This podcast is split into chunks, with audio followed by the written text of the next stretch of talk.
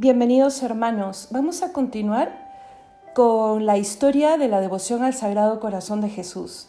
El día de ayer terminábamos situándonos en los inicios del, cristianismo, en el mismo momento de la anunciación del ángel y la encarnación del verbo, ahí donde la segunda persona de la Trinidad asume nuestra naturaleza humana, ahí donde empieza a tener un corazón, es donde el Señor nos invita a rendir culto a este corazón por ser la muestra más grande del amor que Dios nos ha tenido. Como dice el mismo San Juan en su Evangelio, en el capítulo 3, cuando dice, tanto amó Dios al mundo que envió a su Hijo, no para condenar al mundo, sino para salvarle.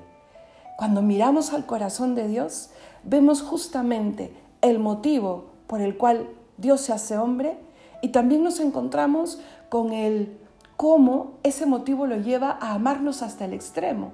Diez capítulos después de esa primera cita, el mismo San Juan dirá que habiendo amado a los suyos, Cristo nos amará hasta el extremo. Sí, en ese extremo nos encontramos con la pasión, en donde el Señor al entregar su vida nos terminará entregando y vaciando todo lo que es Él al ser traspasado por la lanzada en el pecho, en el costado. Cuando Cristo resucita, vence a la muerte, vence a nuestro pecado, querrá mantener en sí también la huella del corazón traspasado. Ahí y desde ahí nos dice, venid a mí los que estáis cansados y agobiados, y miren mi corazón, que es manso y humilde. Entonces hay toda una teología en el corazón de Jesús, hay toda una eh, historia de encuentro con el hombre. Por eso podemos decir que esta devoción es por su misma naturaleza un culto al amor con el que Dios nos amó primero por medio de Jesús.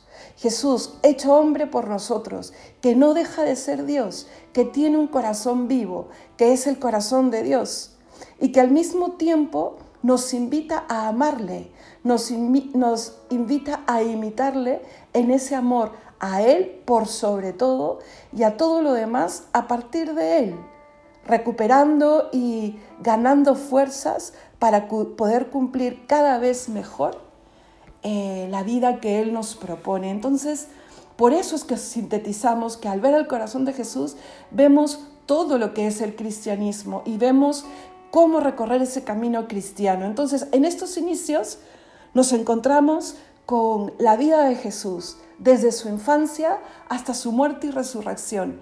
Y aquí nos encontramos con personajes que se hicieron de alguna manera, por así decirlo, adoradores de ese corazón. Primero, los personajes de su infancia, por supuesto María, el tabernáculo de ese corazón, San José, quien le recibiría en brazos y luego juntos educarían y verían crecer en gracia y en santidad al niño Dios. Y luego en la época, eh, ya en la vida pública de Jesús, sus apóstoles, y entre ellos predomina uno, San Juan, San Juan Evangelista.